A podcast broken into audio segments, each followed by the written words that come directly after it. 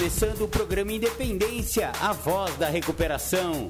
Aqui você encontra informações sobre alcoolismo, dependência química, codependência, dependências emocionais e outros assuntos correlatos.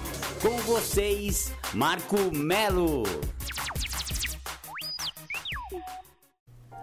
Marco Melo sou eu. Sejam todos muito bem-vindos, sejam todas muito bem-vindas ao programa Independência que começa na semana do dia 12 de março de 2023. Este domingo aqui em Atibaia com chuva hoje, mas maravilha. Hoje as minhas flores de Ora Pronobis floriram aqui. Estou polinizando um monte de abelhinhas aqui, tá uma belezinha esse meu quintal aqui florido. Muito legal. Hoje vamos falar sobre reflexões a respeito do programa de 12 Passos. Isso mesmo, eu ando fazendo algumas reflexões em cima das reflexões. Olha que legal. Eu leio as reflexões diárias das Irmandades e aí eu penso um pouco a respeito do que essas reflexões refletem na minha alma. E aí eu escrevo um texto a respeito disso. Eu já, eu já disponibilizei para vocês algum desses textos e hoje eu vou trazer mais alguns para você e vou fazer uma reflexão em cima da reflexão das reflexões. Nossa senhora, o negócio tá ficando meio confuso aqui, mas é isso aí. Hoje então faremos muitas reflexões sobre o programa de 12 passos.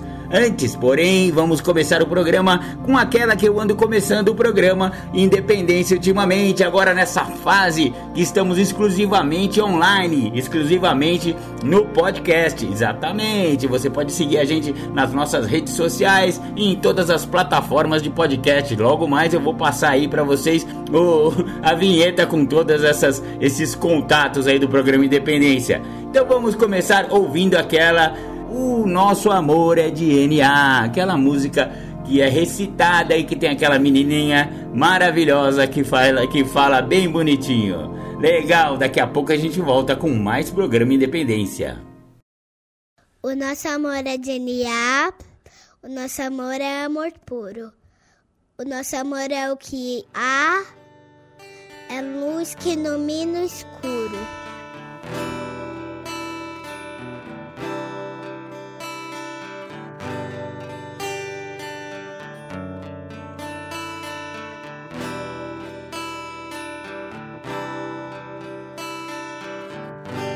Acreditamos num Deus que promove um processo de luz onde acontecem os resgates das vidas. Um Deus que mora em narcóticos anônimos, dentro das salas e dentro dos corações dos adictos em recuperação, para que nenhum adicto morra sem antes conhecer os caminhos de DNA. Esse Deus ele tem mensageiros que levam essa mensagem de uma maneira amorosa, porque esse Deus, o nosso Deus, o Deus de DNA, é só amor. O nosso amor. O nosso amor é DNA, o nosso amor é amor puro. O nosso amor é o que há, é luz que ilumina o escuro. O nosso amor veio dos guetos, viadutos, bares e favelas. O nosso amor é azul e branco, dos becos. O nosso amor é do Deus da aquarela.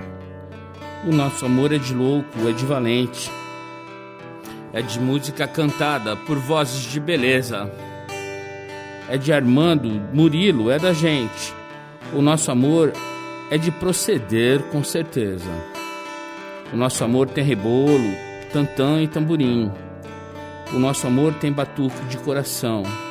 É, o nosso amor não tem fim. O nosso amor tem ganzá, pandeiro e muita emoção. O nosso amor é de alma sofrida.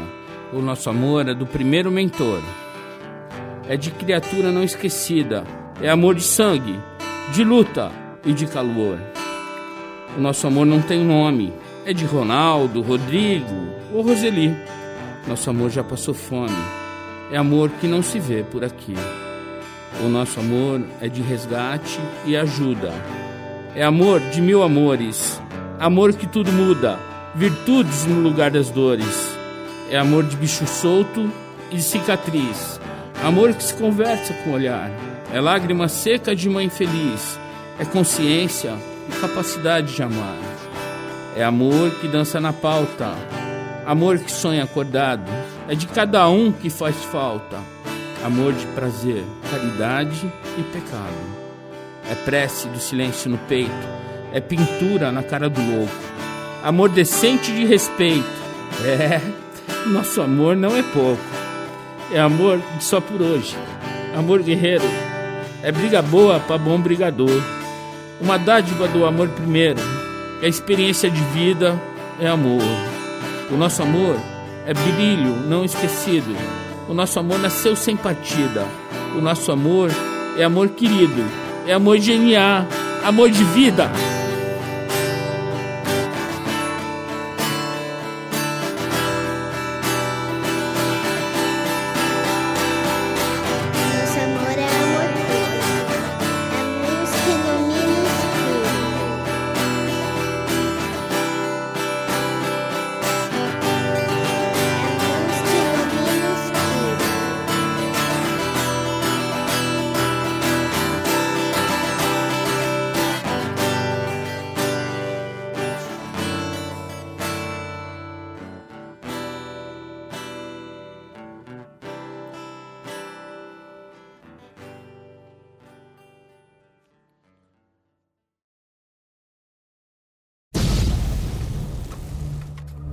Você que ouve o programa Independência, convido a ouvir pelas plataformas de podcast. O programa Independência está no mixcloud.com barra Programa Independência. Estamos no anchor.fm barra Marco Tracinho Melo.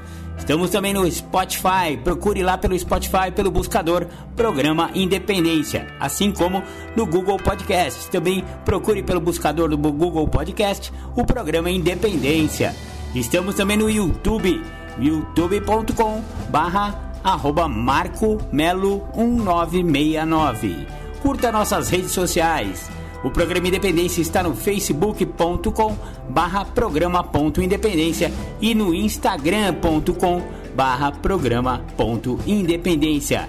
Curta também as redes sociais de Marco Melo, facebook.com barra marco.melo.1969 ou então no Instagram, instagram.com barra marcoacemelo69. Entre em contato com a gente, programa.independência.gmail.com ou então pelo WhatsApp 11 99675 2115. Legal, você ouviu? Nosso amor é DNA. Eu acho essa música uma graça e ela é uma música que não tem. Como é que se fala? É, não tem direitos autorais, né? Não pedem direitos autorais quando a gente coloca. É por isso que a gente coloca só músicas que não tem esse tipo de problemática com os direitos autorais. Porque quando a gente bota músicas, é... ah, vamos dizer assim, as músicas comerciais, elas, né, têm direitos autorais e aí o, o, Google e todas as outras plataformas aí enchem o saco, não deixam a gente publicar e tal, tal, tal, querem tirar o programa, enfim, né? Então vamos para essas músicas exclusivamente das irmandades anônimas dos pessoal aí que é tudo anônimo e não faz essa reivindicação. Maravilha! Hoje vamos falar sobre reflexões acerca do programa de recuperação Vários pensamentos têm me assaltado quando eu faço as reflexões diárias das Irmandades e eu resolvi escrever algumas delas, é, pensando em cima do que eu leio de manhã cedo, porque eu faço realmente essa, esse décimo primeiro passo, sabe? Fazer oração e meditação toda manhã. Então eu faço uma leitura da, das reflexões das Irmandades Anônimas e depois eu penso em cima disso aí. Quem sabe isso aí não vira um livro algum dia? É, vai ser muito legal se virar. Então, ó, a, primeira reflexão que eu vou falar para vocês é, é a seguinte: poucas pessoas são mais propensas a se apegar a ressentimentos do que os alcoólicos. Uma explosão de mau humor pode estragar o dia. Um sentimento de revolta bem alimentado pode tornar a vida miseravelmente inútil. Além disso, tem dificuldade em distinguir uma raiva justificada e de uma raiva inverídica. Para eles, a indignação é sempre justificada. A raiva, este luxo que às vezes as pessoas mais equilibradas têm, podem mantê-los sob uma bebedeira seca, emocionalmente desequilibrada por um, muito tempo. Nestes episódios, com frequência, podem de fato levá-los definitivamente à garrafa. Nada melhor do que o controle das emoções e principalmente da língua. Para ter mais controle emocional, é preciso evitar a crítica feita com raiva, a discussão violenta, o mau humor e o desdém em silêncio. Estas são armadilhas emocionais que têm como isca o orgulho e o espírito de vingança. Quando são fisgados pela isca, devem estar preparados para dar um passo atrás e pensar. Não podem pensar em agir para alcançar um bom objetivo se não estão no melhor de seu autocontrole.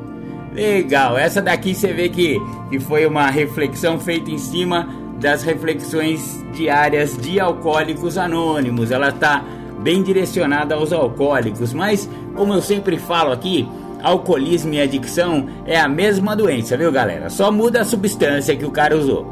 Os alcoólicos puros, eles se consideram alcoólatras e os adictos se consideram adictos por substâncias, né? É, outras substâncias além do álcool e inclusive o álcool. Mas na minha visão aí da, da doença é sempre a mesma coisa. Então, o que vale para uma irmandade, o que vale para uma doença de alcoolismo, vale também para adicção, né?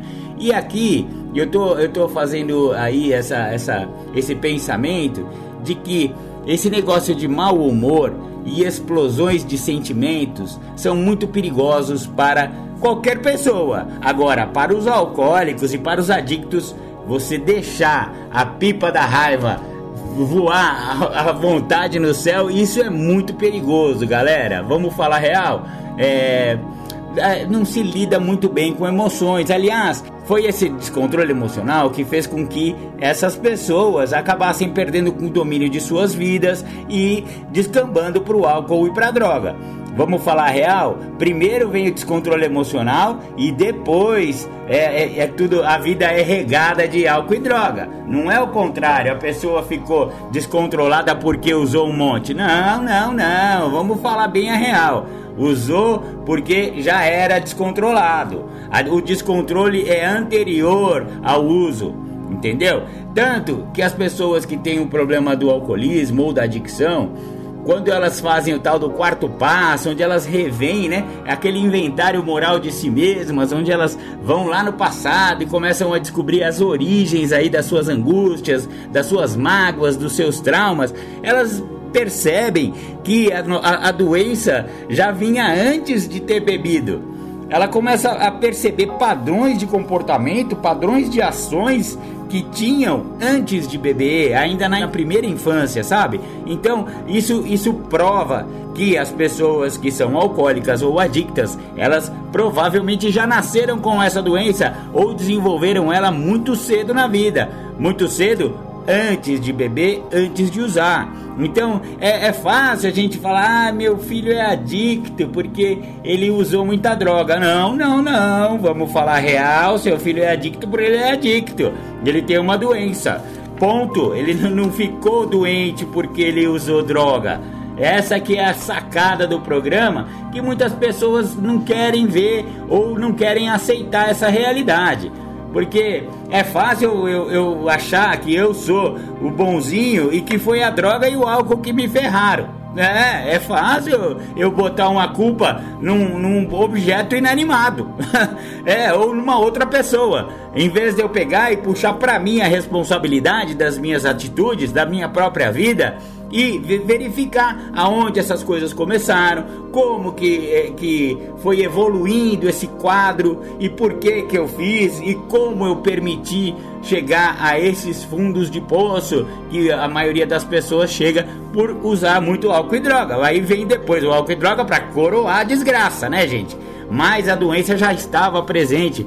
Tanto que existem pessoas que são consideradas não adictas ou não alcoólicas, mas que também têm descontroles emocionais tamanhos que acabam se tornando pessoas neuróticas ou então elas vão para outras compulsões. Uma pessoa com compulsão alimentar, por exemplo, que está muito acima do peso, ela é adicta. ela só não usou droga, talvez, né, meu, ou álcool, mas ela é adicta por comida.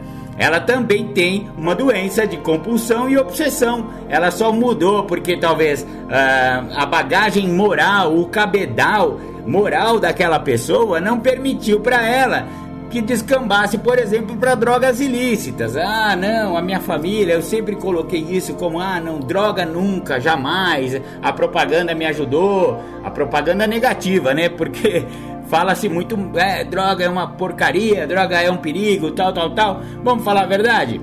Droga não é ruim a droga, pelo contrário, temos que, que avisar aí a juventude que está querendo provar álcool e droga, é que essas coisas dão muito prazer. Sim, são boas nesse sentido. Elas dão prazer, elas são gostosas de usar. Porque esse negócio de não prova droga, moleque, porque droga é ruim. Não, não é ruim. A droga é prazerosa. Então a, a, molecada tem que saber disso, galera. A molecada tem que saber que droga dá muito prazer e é muito gostoso. O problema não é a droga em si, mas as consequências que a droga pode trazer para as pessoas que têm é, uma propensão a desenvolver a doença. Entendeu? Então, é, vamos, vamos deixar os pingos nos is muito bem claros para que não cometam erros, sabe? Porque na minha época, quando me falavam de droga e as propagandas, né, antidroga e tal, tal, tal, ficavam pregando que, nossa, droga é a morte, droga é ruim, você vai se lascar, você vai se viciar. Olha, é, não tenha dúvida que se, se lasca e se vicia mas tem que alertar a galera que não é ruim. Ela dá prazer sim e você vai gostar se você provar. O problema é que você tem 10% de chance de ser um adicto. E aí, meu amigo, aí você se lascou de verdade. Aí você se ferrou de verde e amarelo, porque é, invariavelmente as pessoas com propensão vão realmente desenvolver uma doença que vai levá-las ao fundo do poço. Isso, e cada um tem o seu fundo de poço, e como a gente falou no programa passado, lá no fundo do poço existe uma pá, e você sempre pode cavar. Então, se você ainda não caiu na sarjeta, é só você continuar usando, é só você continuar bebendo, uma hora você cai. Se você não fez determinadas coisas, não roubou a bolsa da sua mãe para usar droga, é só continuar usando droga que um dia você vai acabar nesse nível aí. Porque é a doença do ainda, galera. A verdade é essa, a doença do ainda ainda não fiz tal coisa, ainda não cheguei em tal estágio da doença, mas como ela é progressiva e ela não tem limites para sua progressão, exceto o limite da morte, né? Porque também ela é fatal. Então, ela vai continuar progredindo. E engraçado, é, é, é um outro fator interessante da doença, né? Ela pode continuar progredindo a adicção e o alcoolismo mesmo se eu não estiver bebendo ou usando. Nossa, Marcão, mas como isso se procede? É, sabe o que acontece? A doença, ela para ela ser estacionada de verdade, ela tem que ser ela tem que ser cercada por um programa de recuperação, por um programa de tratamento. Um deles é o programa de 12 passos, que é o que a gente está falando aqui hoje. E é o que a gente mais fala aqui no programa Independência, porque somos assim entusiastas do programa de recuperação que mais sucesso tem no mundo inteiro.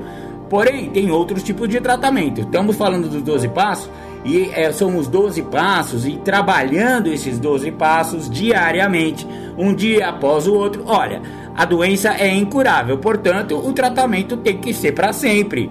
Pô, Marcão, mas não é só por hoje? É só por hoje. Não tenha dúvida que é só por hoje, porque se você ficar olhando para passado e para futuro, você vai voltar a usar droga, negão. É, é só por hoje nesse sentido. Mas a sua doença é incurável, maluco. Então, se a sua doença é incurável, você vai ter que ter um tratamento doravante, daqui pra frente. Não tem essa, mano. Então, ó, o tratamento é para sempre. Só que o programa é só por hoje. Só por hoje eu vou evitar o primeiro gole, só por hoje eu vou evitar a primeira dose. Eu parei de fumar também, então só por hoje eu também evito o primeiro trago. E aí vai, né, meu? Se eu tenho uma compulsão sexual, eu vou evitar a primeira, sei lá, o primeiro impulso, né? Ou se eu tenho uma compulsão alimentar, só por hoje eu vou evitar enfiar o pé na jaca da comida e assim vai, né? Cada um tem a sua compulsão e tem que controlar ela dessa forma, não é controle, e sim recuperação. Aí é que tá o pulo do gato. Ah, vamos ouvir mais um som de recuperação e já já a gente volta com mais uma reflexão. Tá ok? Tamo junto, até já.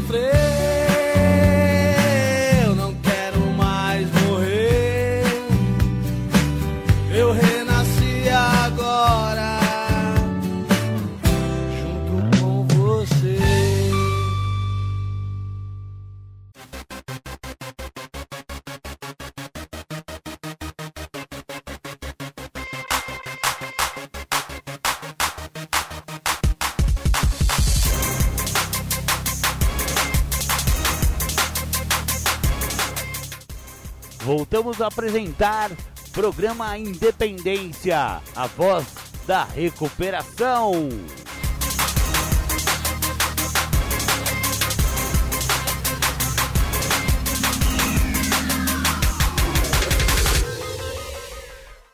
Bacana, você ouviu? Companheiro Beleza, um anônimo. Chega de sofrer. Essa música também é legal, não quero mais morrer e tudo mais, né? Porque nossa doença é fatal.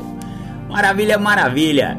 Agora vamos para outra reflexão feita aí nas semanas anteriores a respeito das Irmandades Anônimas.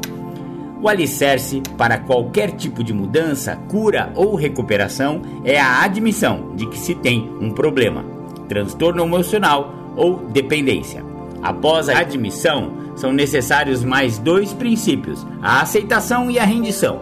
Apenas após subir esses três degraus é que se inicia a maravilhosa jornada para dentro de si mesmo, até que o autoconhecimento possa abrir a vida para o convívio social, familiar, profissional e amoroso. Não é fácil, mas é possível, desde que se tenha mente aberta, honestidade e boa vontade. Legal! Essa reflexão eu fiz acerca de, de outras dependências também, não só a dependência eh, de álcool e droga, porque as dependências emocionais, os transtornos emocionais, que se fala muito na Irmandade de Neuróticos Anônimos, lá se fala de cura, né? Eu já falei isso aqui. É, a, a, a, neurose tem cura, a adicção e, a, e o alcoolismo não. Então por isso que aí eu falei que o alicerce das mudanças curas ou recuperação é a admissão de que se tem um problema. Então, em qualquer programa de 12 passos, o primeiro passo vai falar da gente admitir, né? Admitir que temos uma impotência perante algum aspecto da nossa vida. Pode ser alcoolismo, pode ser adicção ou pode ser a nossa neurose, pode ser a nossa dificuldade emocional, nosso transtorno emocional. Enfim, é, e aí, após essa admissão, não basta eu admitir, sabe por quê? Tem muitos companheiros e companheiras que já começaram a usar droga lá na adolescência, com 12 anos de idade, e já enfiaram o pé na jaca logo no começo. Tem gente que com 16 anos já foi pro hospital porque teve um coma alcoólico, foi tomar glicose. E aí, quando que ele chega nas salas de, de recuperação? Com 40 anos de idade. Ou seja, o que aconteceu dos 16 até os 40? Sabe? Ele já tinha percebido, ele já tinha admitido que tinha um problema. Porque se a pessoa foi tomar, coma, é, tomar glicose por causa de coma alcoólico com 16 anos, ele já admitiu que ele era impotente perante o álcool. Se ele já percebeu que estava fumando crack com 12 anos, com certeza ele já admitiu para si mesmo que ele tinha um problema com droga. Só que só basta, basta então admitir? Não basta admitir. É preciso de mais dois princípios: aceitar que é doente, aí que é mais difícil, e finalmente se render a um programa de recuperação. Então, a pura admissão não é suficiente para a pessoa entrar em recuperação. Olha que interessante. Primeiro eu admito que eu tenho um problema. Ótimo, isso pode ter sido em função de ter tido perdas homéricas ao longo da vida. Ponto, já admiti lá no passado, mas e daí? Bastou? Não bastou. Aí eu tenho que entender que essa, é, essa minha impotência é perante uma doença, que é uma doença, e aliás reconhecida pela Organização Mundial da Saúde, tá galera? Se você tiver é, alcoolismo ou é, dependência química, como é falada no texto né, da, da, da Organização Mundial da Saúde, né, lá no CID-10, S10, S19 e, e alguns outros Fs aí, é, por quê? Porque esses Fs significa que um médico do trabalho, ao analisar ou avaliar um paciente com essas problemáticas, vai afastá-lo do trabalho. Ou seja, tá, tá, tá admitindo pra, que, que realmente é uma doença. Entendeu? Se você se afasta e recebe pela Caixa, né, recebe pelo INSS, é porque é uma doença, assim como é, uma outra doença crônica qualquer, diabetes, ou o cara tá, foi afastado porque quebrou o pé, enfim, é, é uma doença, entendeu? É, se, se, se é passível de afastamento, é porque a própria medicina fala que é uma doença. Então, essa doença é, faz parte desse princípio da aceitação, eu aceitar que eu sou doente. E isso pode demorar muitos anos para a pessoa entender, aceitar. As informações são muito desencontradas. É, ele ouve muita opinião do pessoal do boteco e da biqueira, sabe? Pensa que é só vício.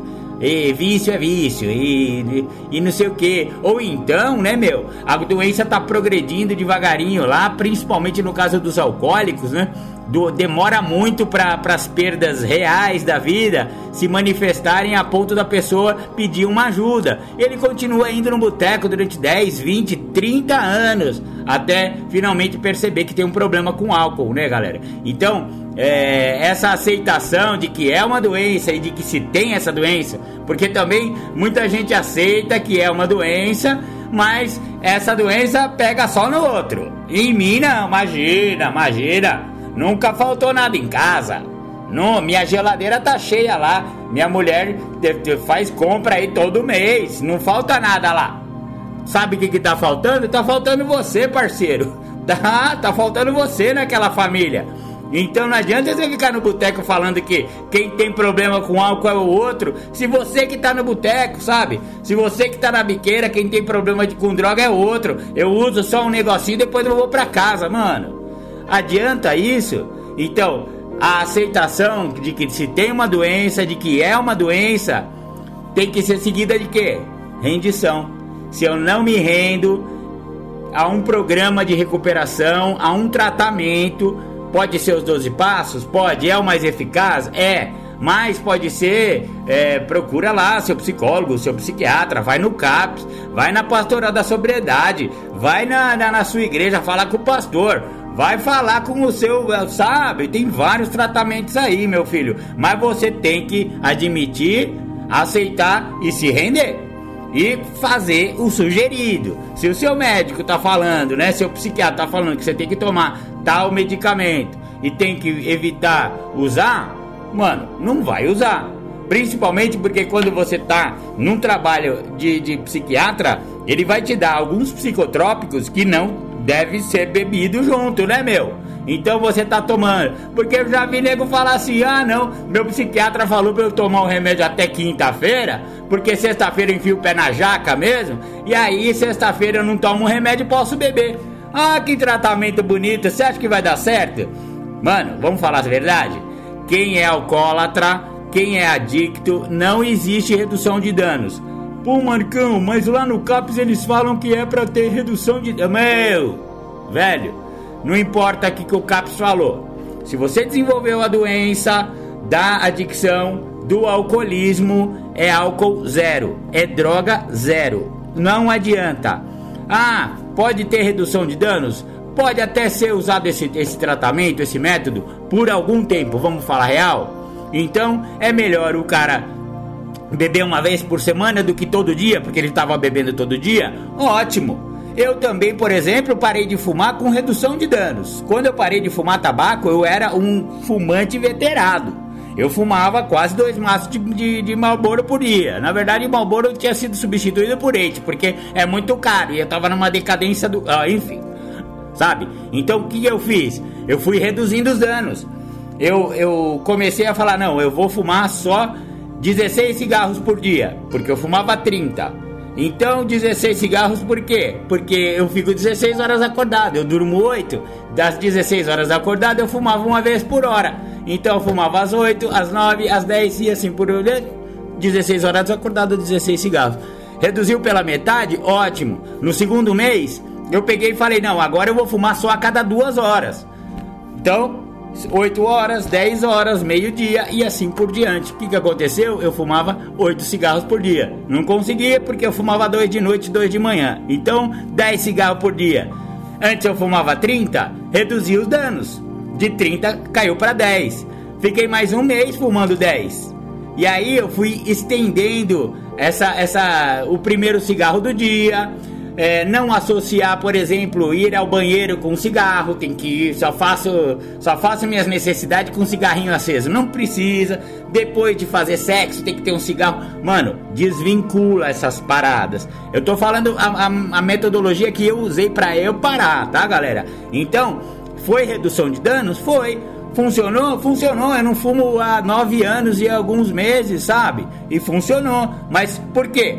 Porque chegou um, um, determinado período em que eu já estava fumando 10 cigarros por dia durante um, mais um mês, e aí eu marquei um dia. Eu falei, ó, a partir do dia 1 de dezembro eu não fumo mais. Aí acabou a redução de danos. Ali foi abstenção, abstinência total de tabaco.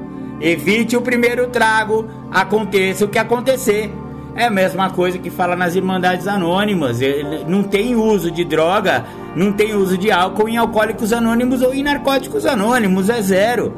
Agora, a redução de danos serve, serviu para quê? No meu caso do tabaco, para ir diminuindo a minha compulsão, para eu ir trabalhando a minha boa vontade, para eu chegar um dia e eu cortar pela raiz. Uma hora tem que cortar pela raiz. Então, é, não tô falando que não funciona a, o, o, tratamento do CAPS, tá, galera? O programa Independência, aliás, não entra em controvérsia. Eu só tô falando que a redução de danos para quem tem a doença da dependência química ou a doença do alcoolismo não vai funcionar se for só isso mas pode funcionar se for diminuindo para não causar muito impacto psicológico na pessoa, para não cortar o mal pela raiz logo de cara. O cara tá ali com muita compulsão, vamos reduzindo até parar, beleza? Se parar, porque se não parar, não adianta. Não adianta ficar fumando é, um, um, cigarrinho por dia para quem já é fumante inveterado. Ele não vai conseguir.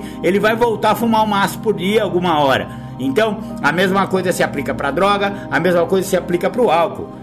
chega uma hora que a redução de danos tem que acabar e tem que chegar à abstinência. A abstinência total, zero substância. Aí sim a pessoa pode entrar em recuperação. Porque a doença, ela não, não consegue usar um negocinho, mano. Se desse para usar só um negocinho, eu tava usando. Não dá para usar só um negocinho, não dá para tomar só uma zinha. O, o, cara já tá no, no estágio, é aquele negócio da vela, galera. A vela é aquela. A vela é a sua vida, tá? É a sua doença. E se eu vou usando, ela vai queimando. Eu fui bebendo ela foi queimando. A vela tá ali no toco, porque eu apaguei. Eu parei de usar, eu parei de beber, beleza. E aí? Se eu voltar a usar, a vela volta a ficar zerada? Não, a vela tá no toco, ela tá no toco. Não tem essa de a vela se reconstruir magicamente. Então, o cara que já desenvolveu a doença do alcoolismo, ele pode ficar 10 anos sem beber. Se ele voltar a beber, ele não vai voltar no primeiro estágio da doença dele, mas sim no último. É, é, da, é da garrafa pra sarjeta de novo. É tomar uma dosezinha, não, agora eu tô 10 anos sem beber. Eu vou tomar só uma cervejinha, só uma gelada que tá quente. Amigo, todo mundo que faz. Não é que é um ou outro.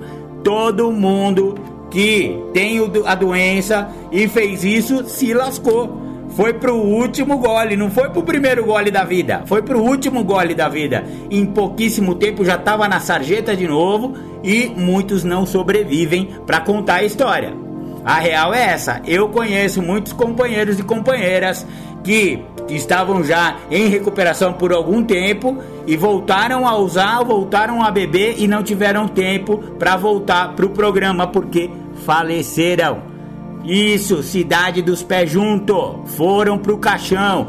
Paletó de madeira. É, é, parece que é brincadeira, mas não é brincadeira não. A doença fatal é fatal. Ela mata você. Então, vamos prestar muita atenção. Então não é fácil, mas é possível desde que se tenha mente aberta, honestidade e boa vontade. Vamos ouvir mais um som, já já a gente volta.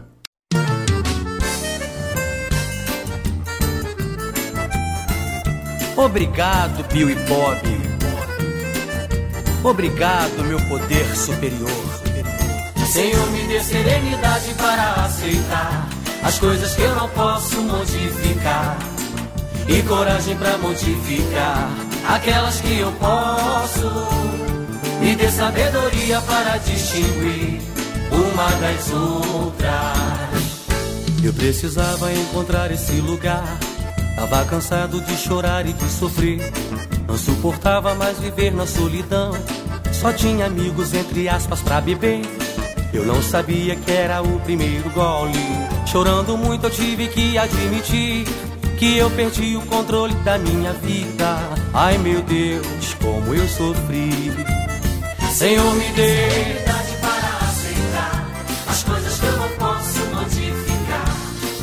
e coragem para modificar aquelas que eu posso.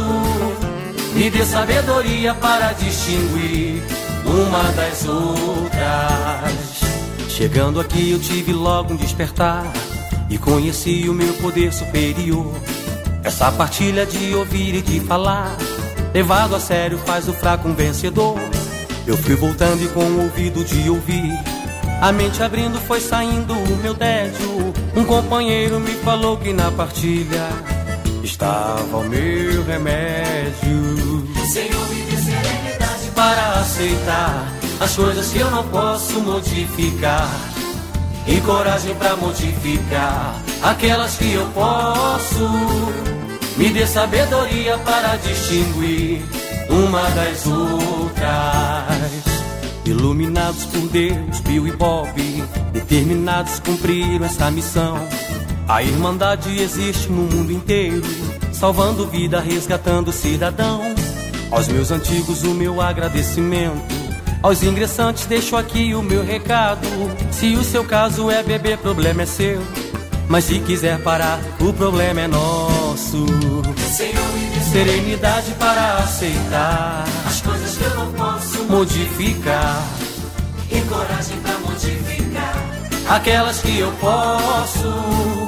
Me dê sabedoria para distinguir uma das outras. Eu precisava encontrar esse lugar Tava cansado de chorar e de sofrer. Não suportava mais viver na solidão. Só tinha amigos, entre aspas, pra beber. Eu não sabia que era o primeiro gole. Chorando muito, eu tive que admitir que eu perdi o controle da minha vida. Ai meu Deus, como eu sofri. Senhor, me dê as coisas que eu não posso modificar e coragem para modificar aquelas que eu posso. Me dê sabedoria para distinguir uma das outras. Chegando aqui eu tive logo um despertar e conheci o meu poder superior. Essa partilha de ouvir e de falar, levado a sério faz o fraco um vencedor.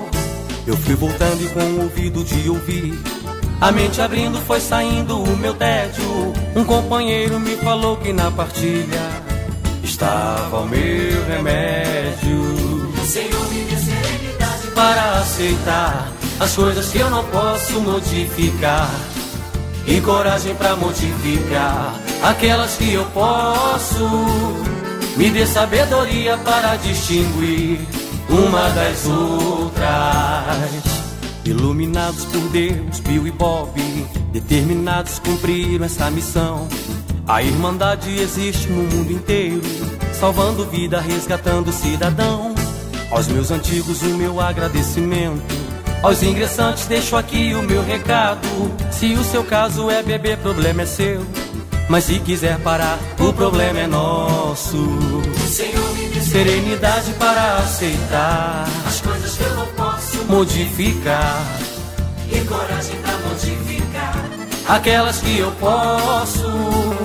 Me dê sabedoria para distinguir uma das outras, meu Senhor.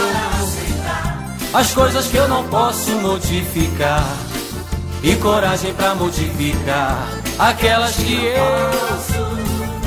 Me dê sabedoria para distinguir uma das outras. Me dê sabedoria para distinguir uma das outras. Me dê sabedoria para distinguir uma das outras. Uma das outras. Só por hoje. Legal, legal, você ouviu o forró com oração da serenidade. Algum membro dessas irmandades anônimas gravou aí esse forrozinho bem animado que declama a oração da serenidade. Muito legal, muito legal. Voltamos aqui com o programa Independência Reflexões em cima das reflexões. Tem uma que eu fiz no ano novo, quando começou o ano de 2023, eu escrevi o seguinte: o ano novo é um momento para considerar caminhos, objetivos e ações futuras, mas também rever tropeços do ano passado. Devo fazer alguns planos para viver uma vida normal, mas também devo viver emocionalmente dentro de uma estrutura de sobriedade por 24 horas. Cada dia Posso medir a minha vida tentando fazer um pouco melhor, decidindo entregar minhas vontades a um poder superior a mim e fazer esforços para colocar tudo em ação. Relembro com tristeza o valor que colocava na tentativa de enxergar a realidade através das lentes distorcidas de uma garrafa de bebida alcoólica. Sim, era verdade que me divertia com este tipo de pensamento, mas hoje, embora sóbrio, não tento muitas vezes distorcer a realidade, mesmo sem a garrafa. Talvez meu problema não estivesse no fato de usar a imaginação. Talvez o verdadeiro problema fosse a minha quase total incapacidade de dirigir a imaginação em direção a objetivos certos. Não há nada de errado com a imaginação construtiva, mas sim na minha falta de ação e direcionamento efetivo. Maravilha, essa também foi feita em cima da reflexão de Alcoólicos Anônimos e ela fala um pouco desse negócio de, de planos para uma vida normal, né? Normal, vamos colocar sempre entre aspas, né, galera? Porque o que, que é normalidade, né? Quem são pessoas normais? Normal é o que? O cara que não bebe nada, não fuma nada, ou aquela pessoa que consegue beber um pouco é considerado normal, é, ou a pessoa que tem algum transtorninho já não é normal. Então, esse negócio de normalidade vamos, vamos, vamos descartar ou então vamos botar umas aspas muito, muito grandes nesse normal. Mas é uma vida funcional. Vamos mudar? Uma vida funcional é aquela vida que eu consigo ter os relacionamentos interpessoais, sejam eles familiares, afetivos, sexoafetivos, no, profissionais, sociais, amigos, enfim, né? Uma pessoa que consegue conviver numa boa com seus relacionamentos e consegue trabalhar, consegue se sustentar, consegue ter uma vida aparentemente regrada, ou seja, horário para acordar, horário para se almo almoçar, jantar, tomar seu café da manhã, enfim, sabe? Quando a gente fala de normalidade, vamos falar de funcionalidade. Uma pessoa que funciona bem e, mesmo assim, consegue extrair da vida alegria, consegue ser uma pessoa feliz. Vamos chamar então de normal aquela pessoa que consegue produzir para si mesmo alegria e felicidade, ok? Então, é possível um alcoólico que enfiou o pé na jaca conseguir uma vida entre aspas normal? É essa que é a pegada dessa reflexão. Sim, através de uma estrutura de sobriedade a cada 24 horas, né? Porque é só por hoje o programa se eu é, de manhã cedo já fizer essa reflexão, lembrar de onde eu vim, né, onde eu não quero voltar e quem eu quero ser naquele dia, que esse poder que eu vim a conhecer, né, esse Deus amoroso, cuidadoso, né, que eu resolvi entregar minha vontade, minha vida a Ele, sabe? É, aí eu consigo viver um dia bom. Eu consigo de viver 24 horas não só de sobriedade, só que dessa alegria, dessa felicidade que eu construo para mim mesmo, tomando o que? Decisões. Então, cada dia eu posso medir a minha vida, tentando fazer um pouco melhor, né? Entregando essas minhas vontades, né? Porque se eu fizer as minhas vontades, não vai dar certo. Eu tentei fazer as minhas vontades lá no passado e deu no que deu, né, galera? Vocês sabem o que, que vai dar se você fizer as suas vontades, né? E, e elas não têm só a ver com álcool e droga. Tem vontades também que não cabem, né? Nem tudo me cabe. Tudo eu posso, mas nem tudo me cabe. E daí vem as decisões que eu tomo, decisões diárias para que eu tenha uma vida produtiva, uma vida bacana, né? Então, se eu, se eu, se eu me divertia com pensamentos, é, Ai, aquelas meus pensamentos esdrúxulos do uso da ativa. É, puta, fazia. Fazia, meu, mil papagaiadas dentro da cabeça. Hoje, sóbrio, eu ainda tenho um monte de pensamentos insanos, um monte de pensamentos que distorcem a realidade. Mas o programa me coloca no meu devido lugar, né? Mesmo sem a garrafa, mesmo sem a droga, eu posso sim ficar numa vida terrível. Eu posso estragar o meu dia se eu quiser. Porque, e como que eu não estrago, né? Qual que é o problema? É a minha imaginação ou é a direção? É o meu objetivo? Então é essa que é a pegada dessa reflexão. Se eu tiver um objetivo correto, se eu continuar vivendo princípios espirituais, né? O programa sugere princípios morais e espirituais, né? eu fazer as coisas certas pelos motivos certos, eu trabalhar a minha tolerância para com o outro, a minha paciência para com o outro e para comigo mesmo. Ah, porque as coisas que eu vejo de negativo nos outros, vamos falar real, são coisas que eu tenho e eu não quero assumir, ou eu tenho e não quero olhar, sabe? Então o programa é de autoconhecimento justamente para eu não ficar pegando no pé de um defeito de caráter do outro, sabendo que eu tenho o mesmo defeito de caráter. Teve um tal de Jesus Cristo que falou, né, que você fica olhando o cisco no olho do outro e não enxerga a trave no seu olho. Olha só como esse homem foi realmente evoluído aí no nosso planeta. É exatamente isso. O programa de recuperação, o programa de 12 passos, ele bebe muito em várias fontes, inclusive nos escritos sagrados do catolicismo, né, do, do cristianismo, do budismo, do hinduísmo. Ó, você vai pegar fragmentos dentro das literaturas anônimas de coisas que falam: não, peraí, esse conceito aí eu acho que eu já li em algum outro lugar, na Bíblia, no Novo, no Velho Testamento, sabe? Porque o próprio Bill e o Bob que ajudaram, né, que produziram esses textos lá no começo, em 1935, eles mesmos falaram: olha, não tem nenhuma novidade aqui, hein, galera.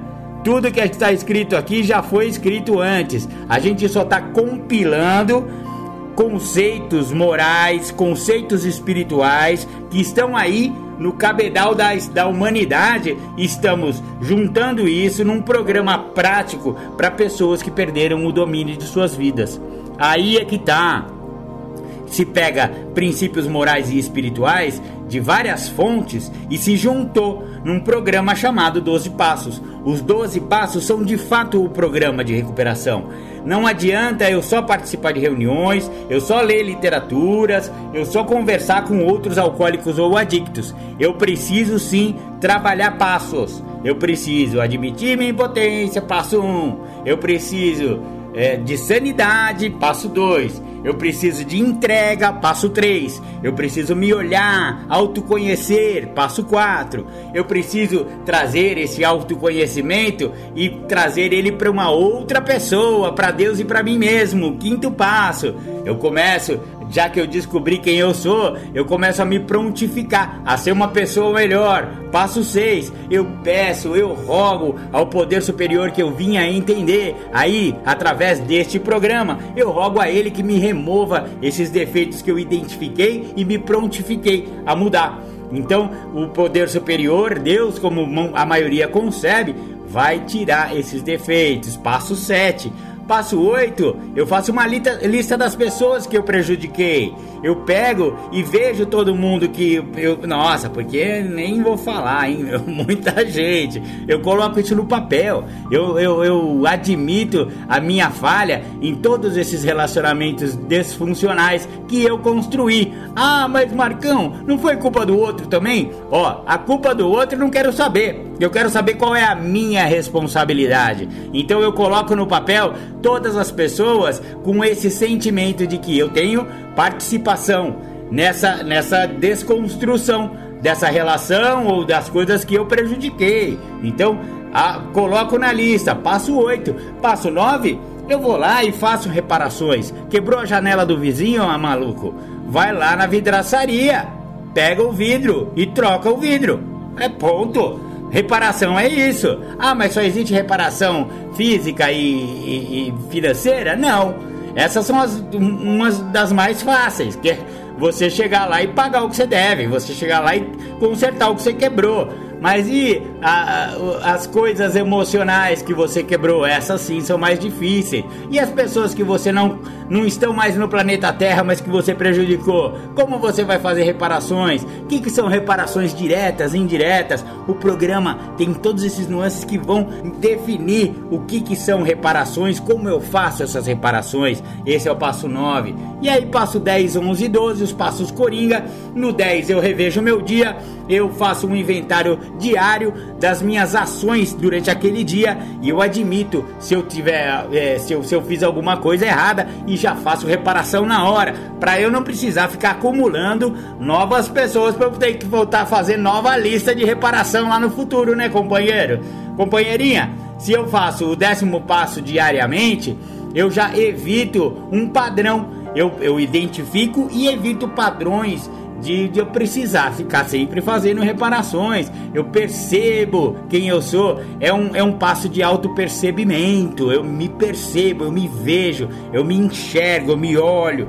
Décimo passo, todo dia. Décimo primeiro, oração e meditação, geralmente de manhã né? Para pedir mais um dia de sobriedade, mais um dia de paz, mais um dia de serenidade. E à noite, agradecimento. Décimo primeiro passo também é agradecimento. Agradecer esse poder por não ter bebido no dia de hoje, por não ter usado droga, por não ter ofendido ninguém. Obrigado, meu Deus. Pá, joelhinho no chão, se você for de joelhinho no chão. Ou então mãozinha espalmada, se você for, enfim, você vai fazer o, o, a sua, o seu ritual espiritual da maneira como você quiser. O poder superior é só sugerido. Você tem o seu. Você o concebe da maneira como você quiser. Décimo primeiro passo.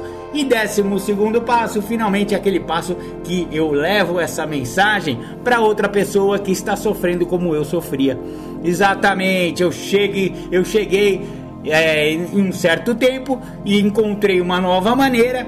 E aí alguém está chegando e eu chego para esse cara que está chegando, para essa mulher que está chegando e falar: companheirinho, companheirinha, para mim funcionou de certa forma, funcionou assim. Então vamos lá comigo, vem comigo. É isso que é o décimo segundo passo. Por quê? Porque eu tive um despertar espiritual em decorrência desses passos. Muito legal, este foi o programa reflexões em cima das reflexões dos 12 passos. Beleza, beleza. Agora você vai ouvir o Julião aí no segundo bloco do programa Independência. Domingo que vem tem mais. Fiquem com Deus. Um beijo no coração de todos e de todas. Tchau, tchau. Voz do Oriente, música de Rodrigo Dias, Sete Lagoas e Zé Geraldo Prudente de Moraes. Ouvi uma voz que vem lá do Oriente Clareou o céu, clareou a terra, clareou o mar. Essa voz me dizia tão contente: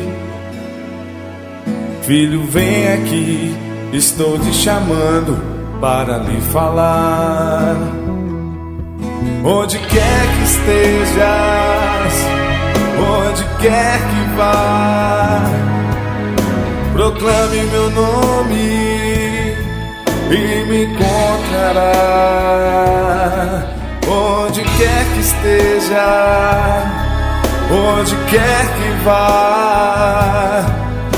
Proclame meu nome e me encontrará. Abrigue-me contigo, Senhor estenda-me as suas mãos, encharque-me com teu sangue, Senhor,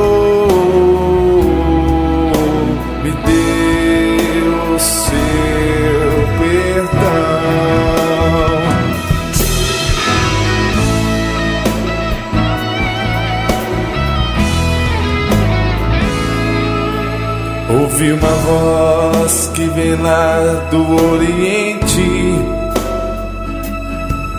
clareou o céu, clareou a terra, clareou o mar. Essa voz me dizia tão contente: Filho, vem aqui, estou lhe chamando para lhe falar. Onde quer que esteja, onde quer que vá, proclame meu nome e me encontrará. Onde quer que esteja, onde quer que vá, proclame meu nome e me encontrará abrigue-me contigo, Senhor. Estenda-me as suas mãos, encharque-me com teu sangue, Senhor.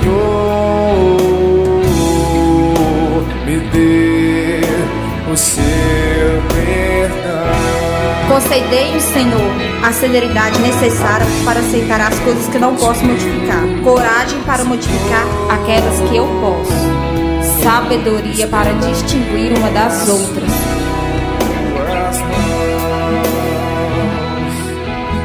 Abrir contigo.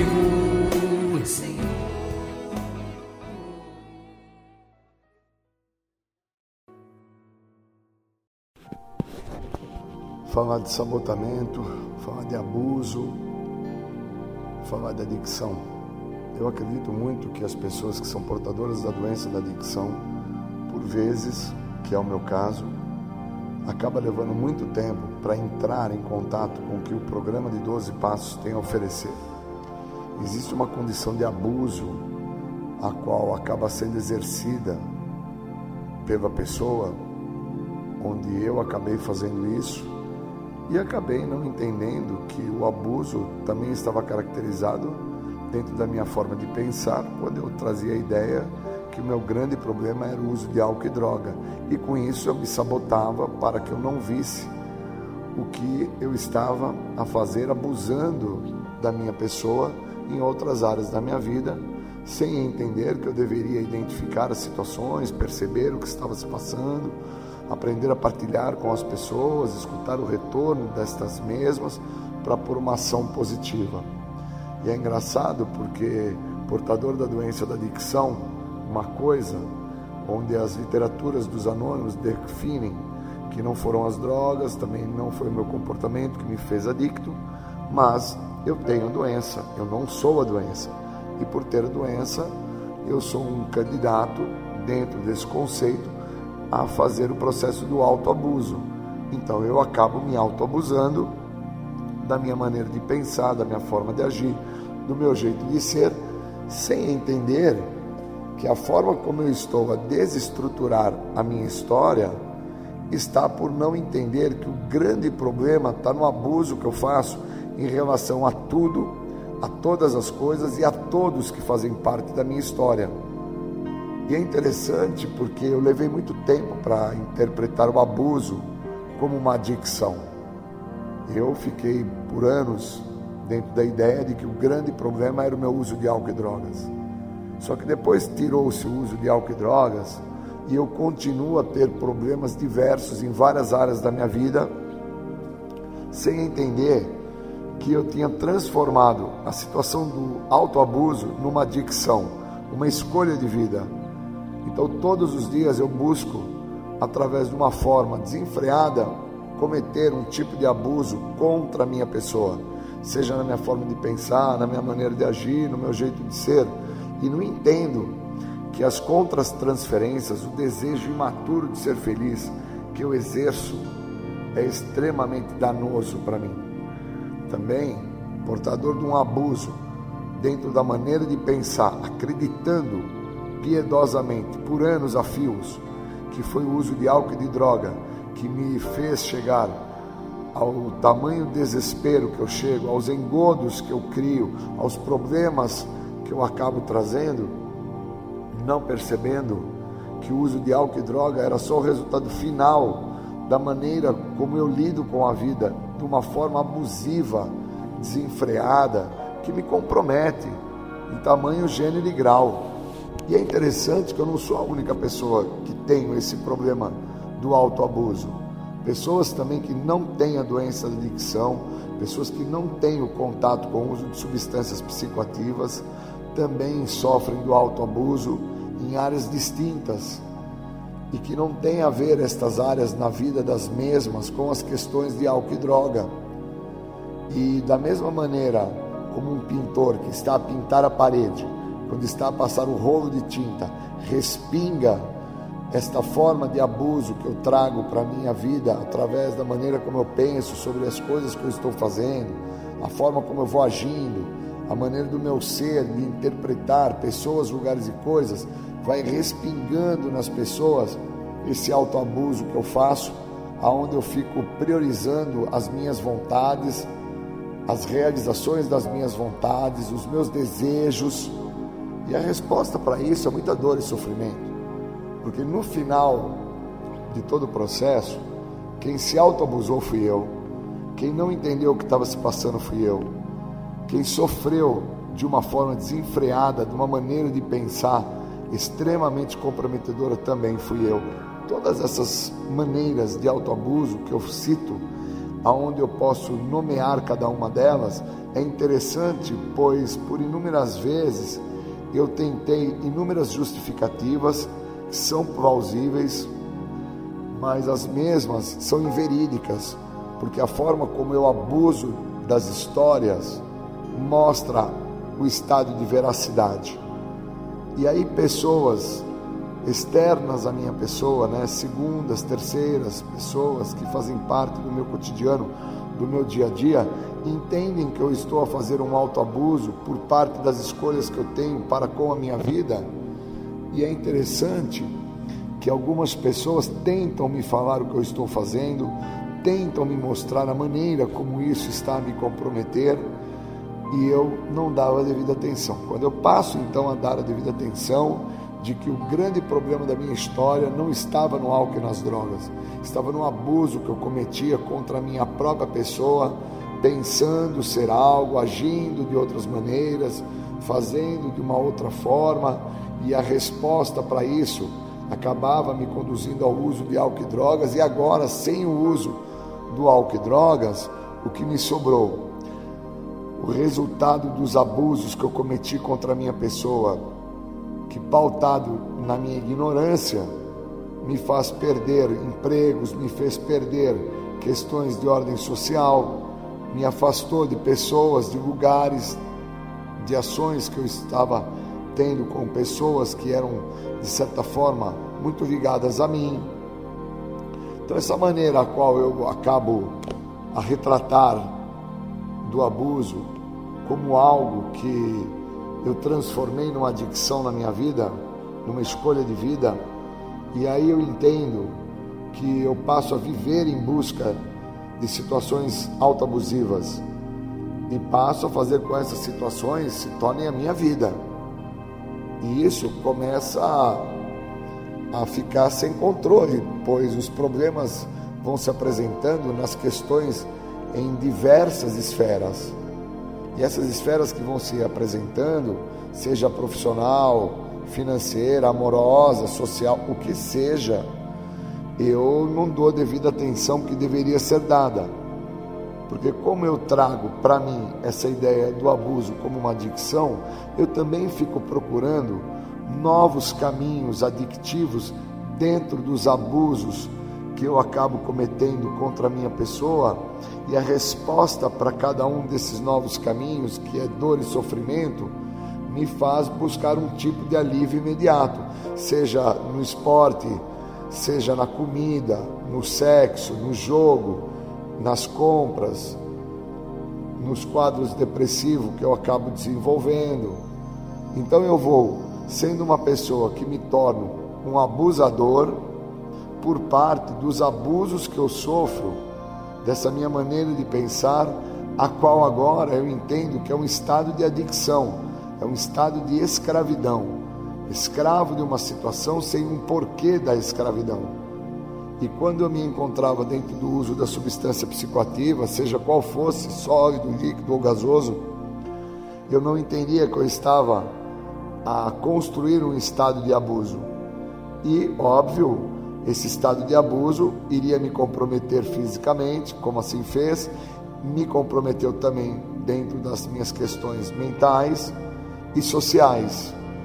E aí, quando eu me atento que as questões a quais eu acabo me comprometendo é por parte do abuso que eu desenvolvo para obter o uso da substância e que agora não tenho o uso da substância, mas eu continuo a buscar formas e meios dentro da visão que eu acabo só entendendo agora, depois de um longo período em sobriedade, um longo período de forma longitudinal do uso de substâncias alteradoras de humor e me permitindo viver o que o programa tem a oferecer, esse estado de liberdade, agora que eu consigo ter essa percepção, eu vou me atentando o quanto abusador eu sou contra a minha própria pessoa que não são as pessoas, os lugares ou as coisas que eu acreditava que estavam a abusar da minha pessoa, os responsáveis. O grande responsável pelos abusos que eu cometo contra a minha própria pessoa sou eu.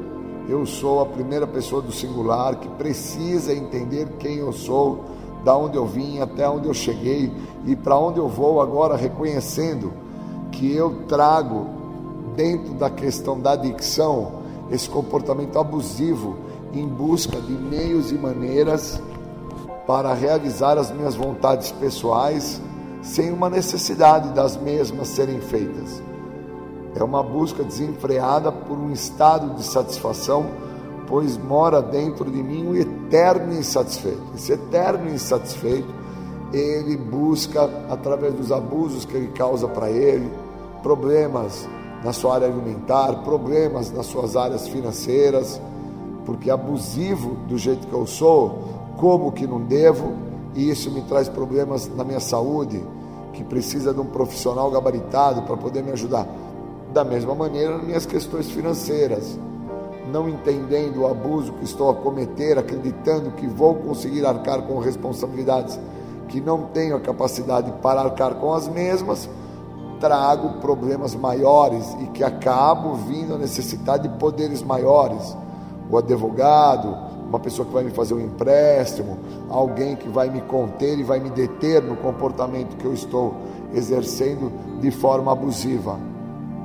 E mesmo com essas pessoas fazendo esse trabalho intenso para me parar, o autoabuso que eu cometo contra a minha própria pessoa, ele migra para outras situações e quando eu me atento, eu entendo o quanto comprometido eu estou.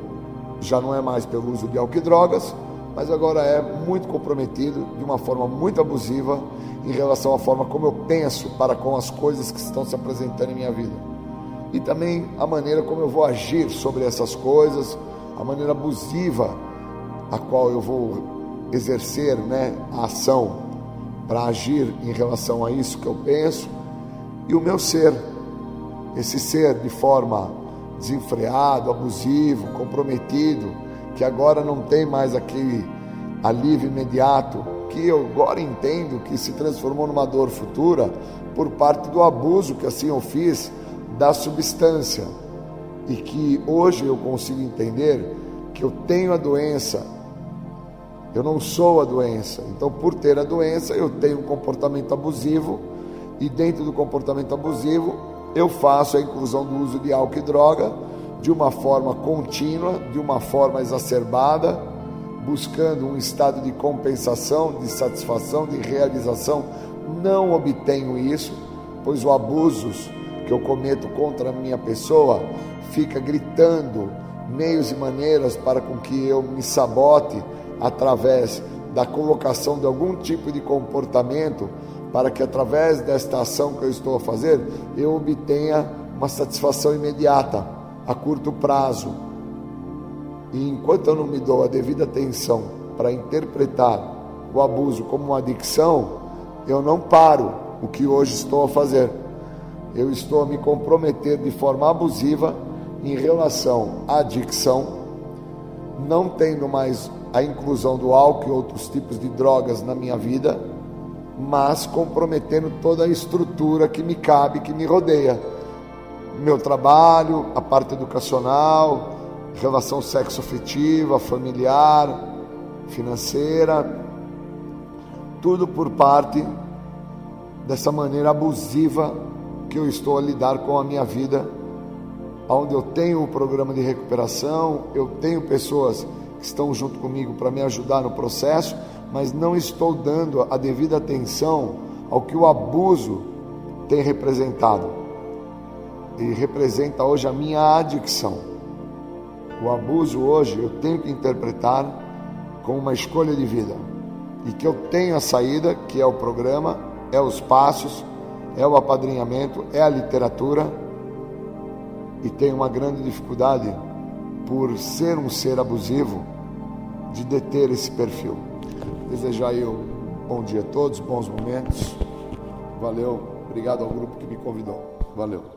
Procurando uma saída quando estendi a mão e encontrei narcóticos anônimos. Junto a companheiros em recuperação, percebi que não estava sozinha. Recuperação é o que acontece nas reuniões de NA. É possível parar de usar drogas. Procure Narcóticos Anônimos. Nós podemos ajudar. Bom dia, vamos falar de, de admissão. Nós vamos falar de admissão. Dentro do primeiro passo que eu estou trabalhando com vocês, passo. O que vai fazer as pessoas entrarem em tratamento é passo.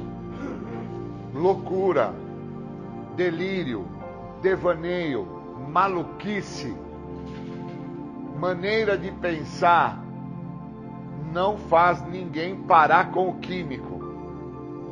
Justificativa, racionalizações, desconfiança dos outros, culpa, vergonha, não ajuda ninguém a ficar limpo. O que vai fazer o cara ficar sóbrio chama-se admissão. Então nós não vamos hoje falar de rendição e aceitação. Nós vamos falar só de admitir, admitir, admissão.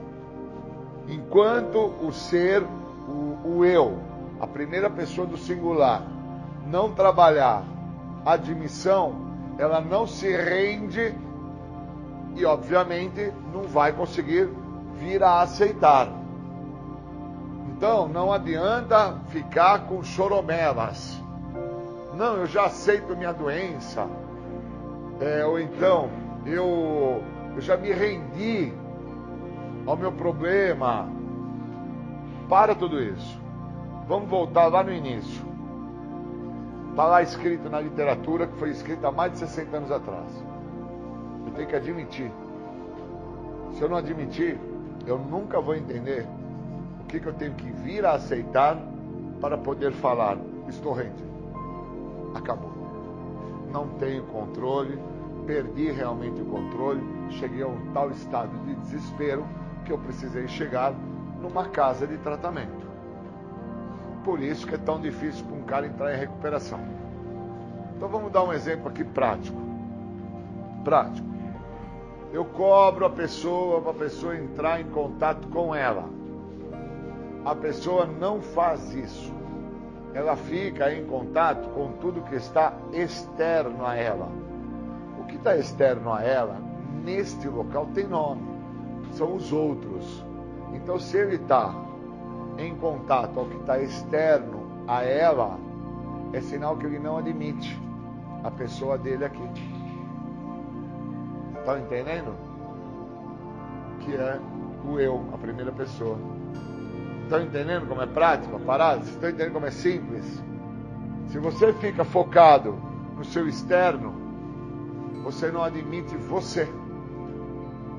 Então, no momento que você se encontra, na situação que você está, o que não existe é você. O que você não admite que precise, precisaria existir no momento para você entender o que está te acontecendo, você também não o faz. Então, por não ter admissão, você não vai vir a entender o que é aceitar isso que eu estou falando. E como você não vem a entender o que é aceitar isso que eu estou falando, mais à frente, você, em hipótese alguma, vai se render a uma nova maneira de pensar. É impossível. Então eu vou dar um exemplo prático. Eu estou sentado na cadeira, ou então eu estou sentado na espreguiçadeira não é para sentar nem na cadeira, nem na espreguiçadeira. Como eu não estou em contato comigo, eu não admito eu estar em contato comigo, eu olho para a pessoa que está sentada na cadeira ou na espreguiçadeira e falo a seguinte frase: Se o fulano está lá, por que, que eu não posso estar também? Acabou. Isso é que a pessoa não tem admissão ela não tem admissão do quê? Daquilo que ela vai ter que aceitar, e uma vez que ela aceita aquilo, ela está rendida à própria maneira de pensar dela. Então, quando ela não tem isso, o que é que ela tem? Ela tem só a vontade dela. Qual é a vontade dela? É dentro da comparação, é dentro da justificativa, é dentro da racionalização, é dentro da desconfiança do outro, é dentro dos falsos valores que esta pessoa trouxe para a vida dela até o presente momento. São valores efêmeros, são valores de delírio, de loucura, de estado de maluquice, que ela não consegue fazer o papel de admissão que esses valores, essa, essa forma de pensar, essa maneira de agir, esse jeito de ser, a conduz a ter dor e sofrimento. Então não dá para você tentar construir um mecanismo de defesa dentro daquilo que você não admite. Então, o outro está sentado na cadeira, o outro está sentado na espreguiçadeira. Quem tem que admitir para si mesmo que eu não posso me comparar a ele, que eu não posso agir da maneira dele, sou eu. E quando eu não faço isso, eu estou ausente, eu estou distante, eu estou longe da pessoa que precisa admitir que é a própria pessoa. Então eu estou aonde? Eu estou vinculado ao que não faz jus, não pertence à minha pessoa. Então, se eu estou desta maneira vinculado ao que não faz jus, ao que não pertence à minha pessoa, eu estou aonde? Eu estou no outro. Eu estou vinculado com quem? Com o outro. Eu estou olhando para quem? Para o outro. Quem é que eu não olho? Para minha própria pessoa. Se eu não olho para minha própria pessoa, eu nunca vou admitir aonde eu cheguei.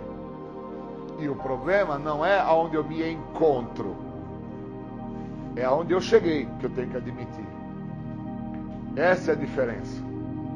Que me compromete e o que me impede de lidar com a sociedade como um todo, de lidar com as minhas responsabilidades, de lidar com o que eu causei para minha pessoa, é a minha falta de admissão. Não tem a ver com rendição e não tem a ver com aceitação. Tem a ver com a minha falta de admissão. A minha falta de admissão não me deixa falar aonde eu cheguei, não aonde eu estou. Eu poderia estar agora no Play Center, eu poderia estar agora num parque de diversão, eu poderia estar agora no Hop Hard, eu poderia estar na orla da praia. E o estar na orla da praia ou num parque não define aonde eu cheguei. Eu preciso entender, dentro da minha trajetória, onde é que eu cheguei. Para que eu venha entender isso, eu preciso admitir isso. Enquanto eu não tenho esse grau de admissão ao nível mais profundo, eu não entro em recuperação. Impossível. É, descabido até. Então a pessoa, ela quer sim obter o benefício a qual o programa oferece, mas sem fazer esforço algum. E a literatura fala disso. Da mesma maneira que quando a pessoa não admite aonde ela chegou, não onde ela está, aonde ela chegou, a pessoa quando não admite aonde ela chegou, o que, que ela faz? Ela fica olhando para o outro, para a situação do outro, para os problemas do outro, ela não olha para a própria pessoa dela, ela não olha para o que está acontecendo com ela e ela fica tentando solucionar o problema do outro. Por quê? Porque ela não admite o que, o que acontece com ela, o que vive ela, a maneira como ela trouxe para ela, aonde ela se encontra. Então, o problema maior da admissão tá que as pessoas confundem entre admitir, me render e aceitar. Querem transformar todos esses fatores num único pacote e esse único pacote darem o nome de primeiro passo e falarem aos quatro ventos. Eu admito, eu admito, eu sou impotente, eu perdi, eu sou fraco e não tem uma definição que cada é, é, é, sentido tem uma direção, tem uma propriedade, tem uma, um segmento, tem um nome que vocês acharem que é cabível para que vocês possam ter um contato com a admissão. Senão vocês vão ficar sempre transferindo para o outro o que você não consegue trazer para você. Eu tenho que sacar aonde que eu estou, não aonde que eu cheguei. Aonde que eu estou? Então, aonde eu estou dentro do tratamento? Se eu não consigo admitir que eu não olho para mim e fico olhando para o outro, fico olhando para o que o outro está fazendo, fico olhando para o que o outro está, de uma certa maneira, administrando na sua vida. Então, como eu não tenho essa sacada, eu não tenho o que o passo me oferece. Por isso que dentro do primeiro passo tem uma parte que está entre parênteses, que se refere Agora que eu reconheço que eu sou totalmente impotente, que eu perdi o controle, que a minha vida ficou ingovernável, por onde que eu vou começar? Olha que interessante, depois de todo esse reconhecimento, é que o próprio passo, a própria escrita, ela faz uma narrativa. Por onde que eu vou começar? E ela coloca entre parênteses. Começamos por pedir ajuda. É aí que entra o outro. O outro só entra aí. O outro não entra antes disso. Então, como eu não tenho esse entendimento, eu fico sem a condição de admissão, eu fico sem a oportunidade que o programa me oferece para que eu entenda o que eu tenho que admitir. Uma vez que eu esteja por admitir aquilo, eu abro as portas para o tratamento, abrindo as portas para o tratamento, eu tomo contato com o que eu vou ter que aceitar, e aí após eu aceitar o que eu tive que tomar contato, que é muito da minha maneira de pensar, que eu tive que admitir que a minha maneira de pensar é uma merda. Eu tive que tomar contato com a minha forma de agir, porque eu tive que aceitar que a minha forma de agir é uma merda. Eu tive que tomar contato com o meu egocentrismo e tive que aceitar que o meu egocentrismo sempre me fez chegar ao buraco, ao estado de desespero, porque eu sempre quis as coisas da minha maneira, sempre acreditei que da minha forma era o certo. Então, quando eu chego nesse ponto de aprofundamento em relação ao aceitar, eu então aí estou pronto para me render. E aí eu vou me render à maneira de pensar ao que o outro tem a me oferecer. Por isso que depois de ver a minha impotência, a minha perda de controle, a minha ingovernabilidade está entre parentes. Agora começamos por pedir ajuda. E isso está entre parentes porque é nesse momento que eu estou totalmente rendido e aceito a ajuda do outro. Então eu admiti, eu entendi, admitindo o que é que eu precisaria vir a aceitar dentro da minha maneira de pensar, de agir e de ser. E após isso acontecer, então eu me rendo para que o outro me mostre que a maneira que eu estou fazendo, eu não vou ter sucesso. Enquanto eu não tenho isso, eu não tenho admissão. Por isso que o segundo passo, ele trabalha, só um minuto, ele trabalha o segundo passo e não é por mágica.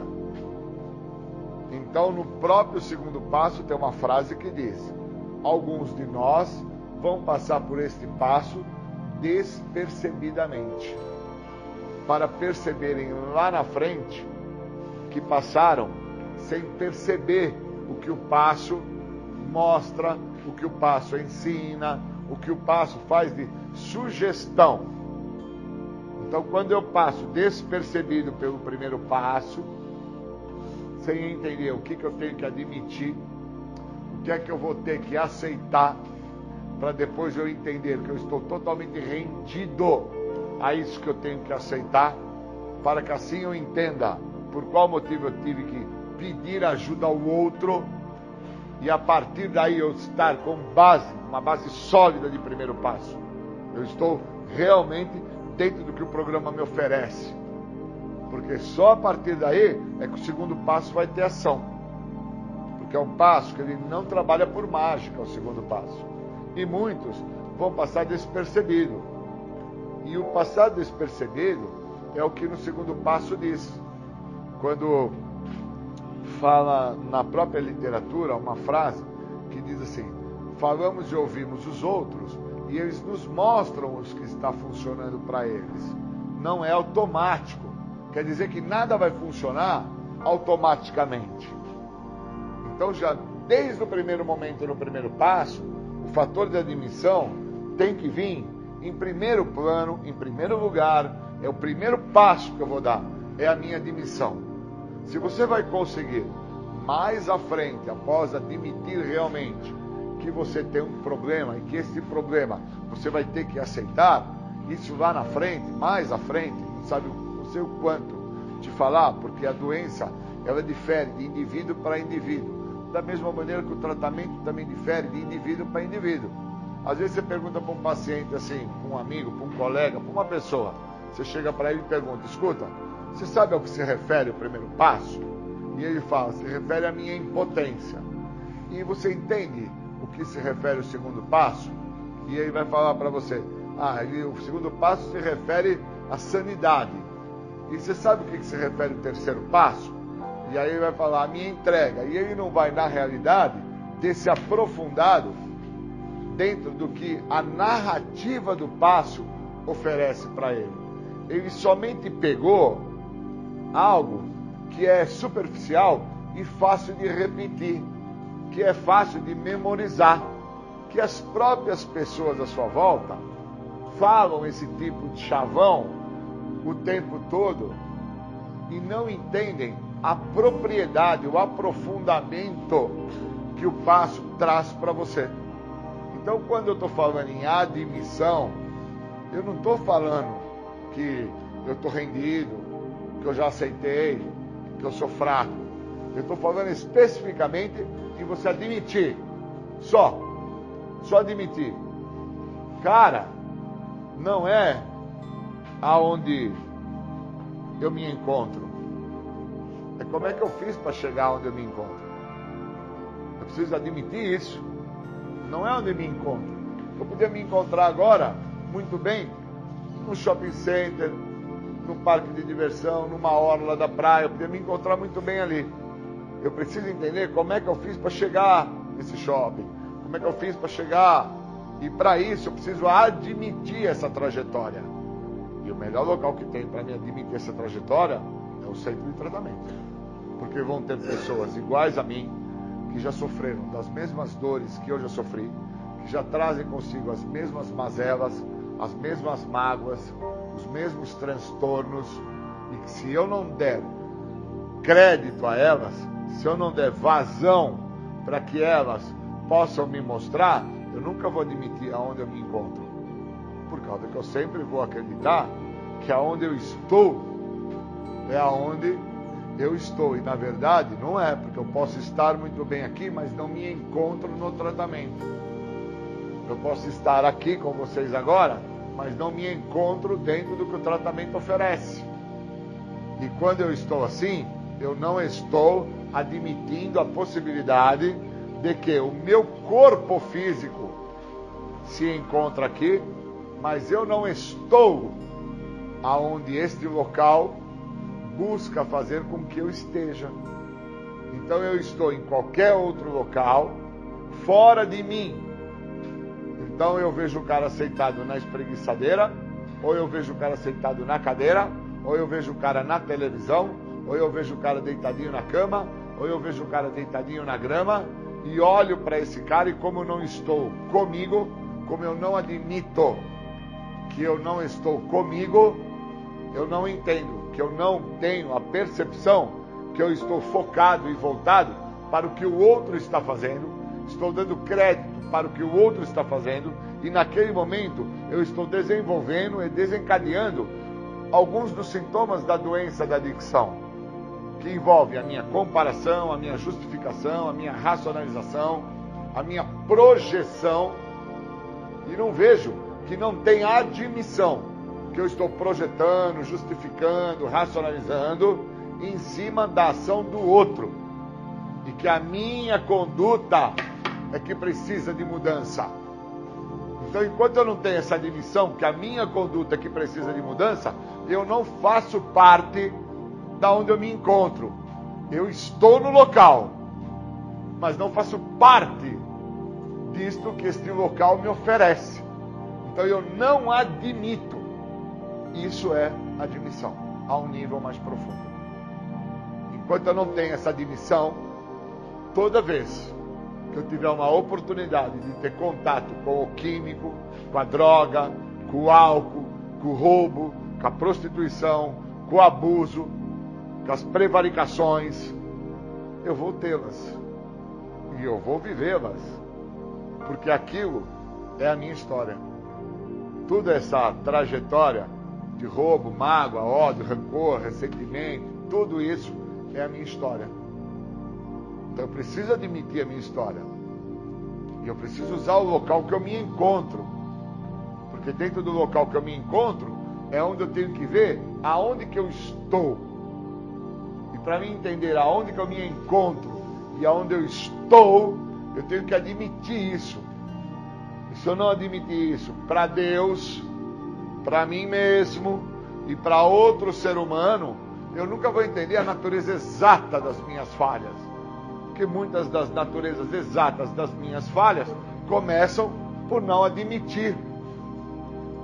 Eu quero que o outro seja o responsável, eu quero que o outro seja a pessoa vista que me prejudicou. Eu quero que o outro seja a pessoa que seja chamada a atenção por algo que eu estou fazendo, porque eu não olho para mim.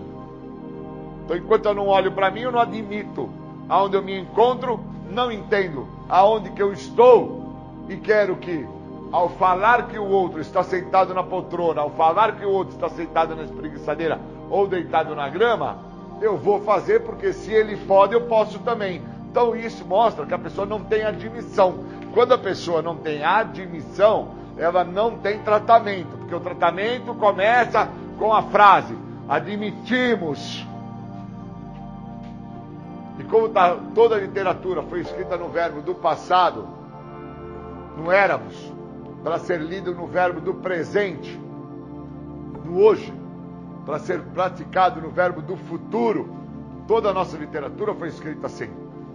Esta pessoa que não se entende aonde se encontra e aonde se está, ela lê a literatura sempre no verbo do passado, ela não traduz para o verbo do presente e ela não usará essa literatura, esse material tão rico que são os passos, no verbo do futuro. Então ela fica ainda presa à maneira de pensar dela, aonde ela entende que ela era impotente. Ela não entende que ela é no hoje. Então ela continua trazendo dentro da escrita de um verbo do passado que eu admitia que eu era impotente e que a minha vida tinha, não está. E a vida dessa pessoa, ela está. A vida da pessoa se encontra ingovernável. Isso é admissão. Então, enquanto eu não tenho isso, eu fico fazendo a transferência, que é um dos sintomas da doença, que está escrito dentro do primeiro passo, pondo a responsabilidade, já que eu estou infringindo a primeira regra para comigo mesmo, que seria a admissão da minha pessoa para mim mesmo, para com Deus e para com outro ser humano da natureza exata da minha falha, que aí envolve os pecados capitais, a minha presunção, a minha arrogância, a minha soberba, minha maneira de pensar, meu jeito de agir, minha forma na totalidade aonde eu me encontro. Olha que interessante. Dentro da projeção que eu faço, já que o outro está fazendo, por que, que eu não posso fazer? E eu não entendo que eu não estou vivendo no presente momento, no hoje. Eu ainda estou preso no verbo do passado, que eu era, não que eu sou, no verbo do presente agora. Eu estou. Eu estou lá preso no verbo do passado. Então, enquanto eu estou assim, obviamente, quando eu me encontrar no caminho dele, no hoje, uma cocaína, um crack, uma maconha, uma questão de prostituição, de abuso, tudo que ele encontrar, ele vai fazer uso no momento presente porque ele traz uma narrativa que não é saudável. Ele traz uma narrativa do passado. Eu era impotente, agora não sou mais. Agora eu já tenho tratamento, eu sei o que é o tratamento, eu sei como fazer. E na realidade ele não consegue compor no dia do hoje, no agora, nesse momento presente, que ele nem lê, ele sabia. Por causa que ele olhava a literatura, ele lia lá o que estava escrito, admito que eu era, admito que fomos, tal, e não conseguiu perceber que toda a literatura inteira, o livro inteiro, ele está escrito no verbo do passado, para ser lido no verbo do presente, para a pessoa tentar ter a possibilidade de viver no verbo do futuro, que seria na prática do que o programa oferece. Enquanto eu não fizer esse entendimento, eu não vou ter a admissão a um nível mais profundo, eu nunca vou entender que eu transfiro, eu projeto, eu deposito ao outro a responsabilidade que tinha que ser minha, eu tento colocar a culpa em cima do outro sobre o que eu estou cometendo de errado, aonde eu estou tomando como base a ação do outro. Então, se o outro erra, eu erro também. Se o outro está comendo cocô, eu vou comer também. Se o outro pula da ponta, eu vou pular também. Se o outro pega o um martelo e bate um prego no dedo, eu vou bater também. Então, enquanto eu estou nessa conduta leviana, chula, miserável, eu não estou dentro do que o programa me oferece no local onde eu me encontro. Não aonde eu estou, mas no local que eu me encontro. Porque aonde você está, você deveria já estar por entendido que você não está dentro do que o local onde você se encontra te oferece. Que o local onde você, se, onde você no momento está te oferece é a libertação da adicção ativa. O segredo que tanto te escapou. E esse segredo que tanto te escapou não foi você parar de usar álcool e droga. Porque a coisa que você mais ouviu dos seus pais, dos seus familiares, dos seus responsáveis, era para que você não usasse nem álcool nem droga. Que álcool e droga é um veneno na vida de qualquer ser humano. Agora, dentro da doença da adicção, que é onde esse local que você se encontra está tentando trabalhar você, para que você se liberte de algo que escapou nas suas mãos, entre os dedos, como fala na literatura, que é dentro da sua maneira de pensar, do seu jeito de agir, do, da tua forma de ser. Então imagina, o cara está sofrendo da doença da adicção, o cara está pastando dentro da doença da adicção, pois ele se encontra no local, mas ele não está no local. Ele está dentro do que a doença oferece para ele, que é os sintomas da justificativa, da racionalização, da desconfiança dos outros, da projeção, aonde ele põe culpa no outro, ele põe culpa nos seus responsáveis, ele põe culpa nos seus educadores, ele põe culpa no local onde ele se encontra, mas ele não consegue pôr culpa aonde ele está. Então, como ele não consegue pôr culpa aonde ele está, porque ele teria que admitir para ele, para Deus e para o grupo terapêutico aonde ele está, que seria eu estou fora do tratamento. Eu estou longe do que este local me oferece. Eu estou, desculpa o termo, na puta que pariu. Menos dentro da proposta da recuperação deste local. Então, enquanto ele não tem esta habilidade de interpretação sobre o que é admissão, ele não consegue deter a doença da adicção. Porque a doença da adicção, ela não é a cocaína, o crack, a maconha ou a pinga. Ela não é a cadeia. Ela não é você ter sido colocado para fora da tua família. Ela não é o teu estado de paranoia, de psicose, o seu estado do teu psique totalmente corrompido. A doença da adicção, ela está dentro da tua maneira de pensar, da tua forma de agir e do teu jeito de ser. Se você não admite isso aqui, no local onde você se encontra, onde você está? Você não está. Porque o local, que no caso é o melhor local do mundo para que eu tenha que admitir a minha doença, é junto aos meus iguais. As pessoas que já sofreram as mesmas dores que a minha, que trazem as mesmas mazelas que a minha, que trazem os mesmos ressentimentos que os meus, que trazem as mesmas euforias que as minhas. E aí que tem que estar a minha admissão. Se eu não tenho isso, como é que eu vou me tratar da doença da adicção? Acreditando que ficar sem usar droga, eu estou em tratamento? Ficar sem beber, eu estou em tratamento? que ficar olhando o que o outro está fazendo, eu estou em tratamento, ou que transferindo ao outro que o que eu estou fazendo de errado no momento do hoje, do agora, onde eu me encontro, eu estou fazendo porque ele também faz. E eu não admito a minha total inabilidade de lidar com a vida. Se eu achar que tratamento é isso, realmente eu estou mais comprometido que eu achava que eu estava. E aí eu começo até a ter que colocar minhas barbas de molho, porque gato escaldado tem medo de água fria. Então esses termos populares, eles se encaixam muito bem agora. Se eu achar que estar em tratamento é estar sem a verdadeira admissão do meu problema e que o meu problema ele se mostra muitas das vezes nessa transferência que eu faço, se eu achar isso, eu estou na rota de colisão. Eu só não estou usando porque no local que eu me encontro, que é dentro desse espaço de saúde, aqui não tem para usar.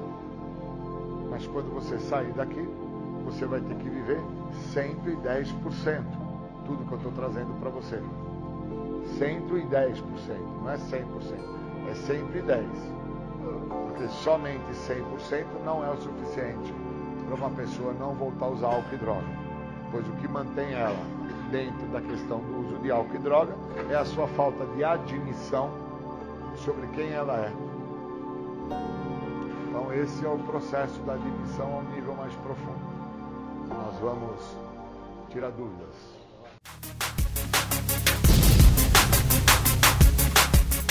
Você está ouvindo o programa Independência, a voz da recuperação. Bom dia. Hoje eu vou falar sobre adicção, um problema. O que, que significa esse problema? Será que realmente eu tenho isso? E como que eu posso fazer para deter isso?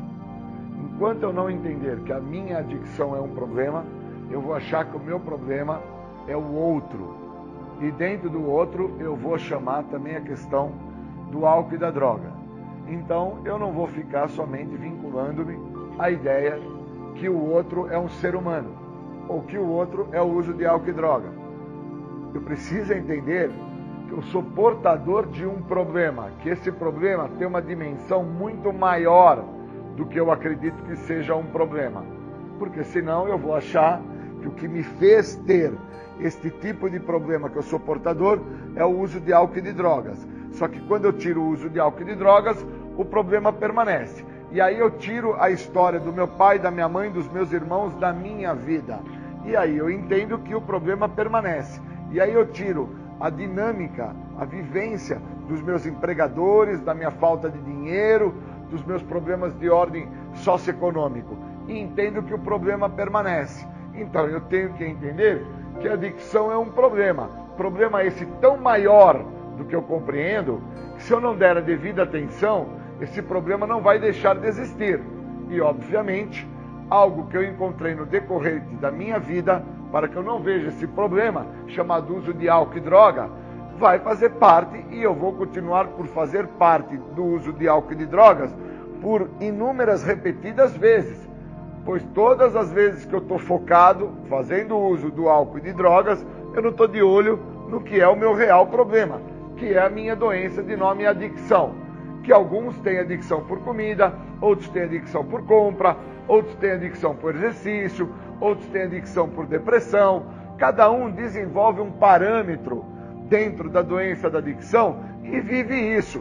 No meu caso era o uso de álcool e de drogas.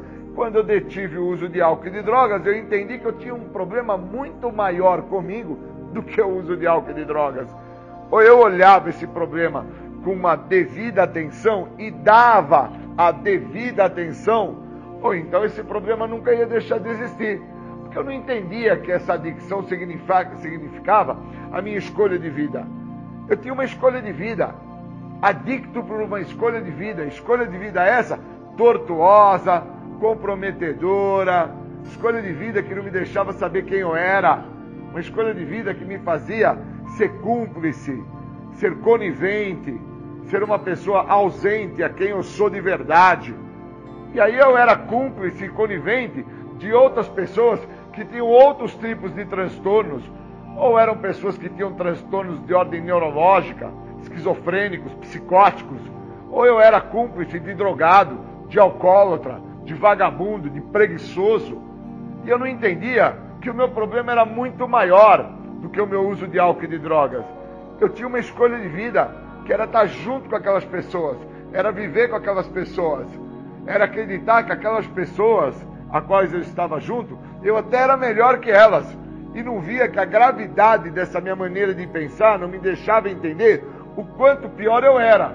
Aí é que eu, eu chego ao ponto de ver: será mesmo que eu tenho esse problema, que é tão problemático assim? Será mesmo que eu tenho esse transtorno chamado adicção, que é reconhecido aí pela Organização Mundial da Saúde?